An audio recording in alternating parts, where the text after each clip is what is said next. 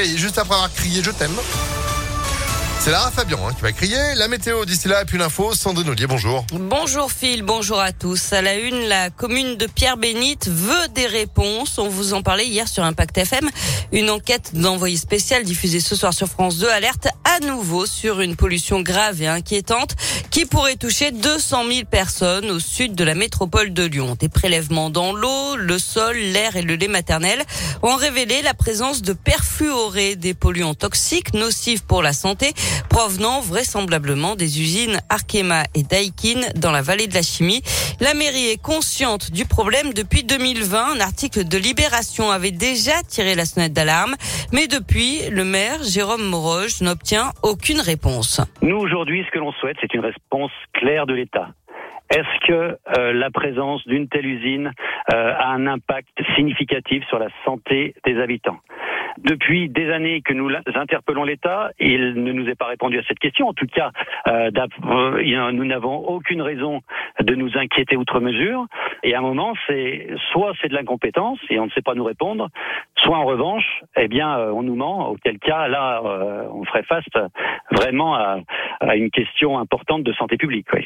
Et Jérôme Moroge rassure quand même les habitants. L'eau du robinet à Pierre-Bénite ne provient pas du Rhône, mais de la nappe de Rieux, au nord de Lyon.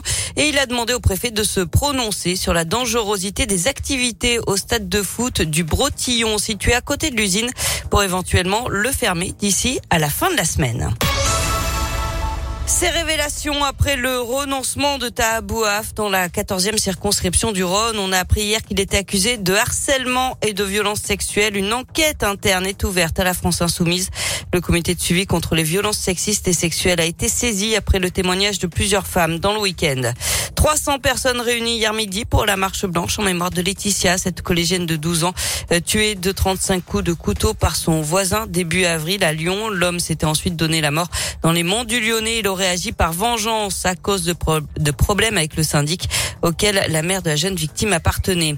Et puis l'enquête se poursuit après la fusillade à Lyon hier matin qui a fait un mort et trois blessés à Gerland, le où les tireurs sont toujours en fuite. D'après le progrès, les premiers éléments de l'enquête laisseraient penser que la victime était bel et bien Il pourrait s'agir d'un règlement de compte.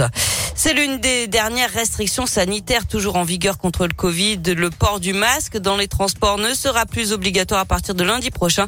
C'est ce qu'a annoncé le gouvernement hier. Le gouvernement qui vit ses dernières heures, dernier conseil des ministres hier, avant un dernier dîner en commun ce soir à Matignon. Hier, Emmanuel Macron a salué avec solennité et affection l'équipe de Jean Castex qui va quitter son poste de Premier ministre selon BFM TV. Il devrait donner sa démission lundi après un dernier déplacement au Vatican dimanche.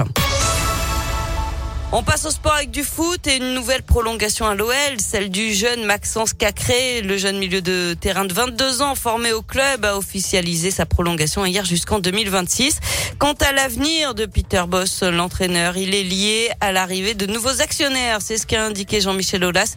Le président lyonnais, lui, souhaite le conserver.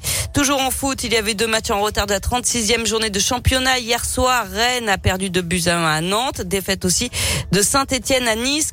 Buts à deux matchs ternis par des, des chants de supporters niçois euh, qui ont sali la mémoire d'Emiliano Sala, l'ancien joueur nantais, mort noyé après un accident d'avion en 2019. Ouais, bah on va pas revenir là-dessus. Merci beaucoup Sandrine, vous êtes de retour à 7h30 À tout à l'heure. Allez, à tout à l'heure. L'info continue, impactfm.fr. 7h05, la météo, on